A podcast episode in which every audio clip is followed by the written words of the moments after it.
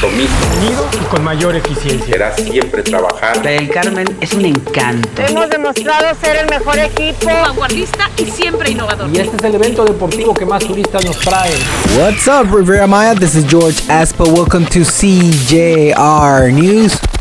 I want to send a big and special shout out to Ashley Cummins in Tulum. She's on the wine industry. Very nice person. If you guys know Ashley in Tulum, make sure you try one of her wines. Sargassum affects the nesting of sea turtles in Puerto Morelos. Sargassum recall, beach erosion, and looting are factors that affect the nesting of sea turtles in Puerto Morelos.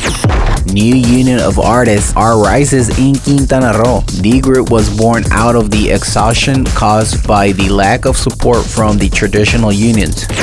COVID traffic light infections skyrocket in the north. They update the epidemiological traffic light to orange for the week of July 12th to the 18th, 2021. Hitman shoot a mother for her son crimes in Cancun. The hitman shoot him as he was leaving his home in region 258.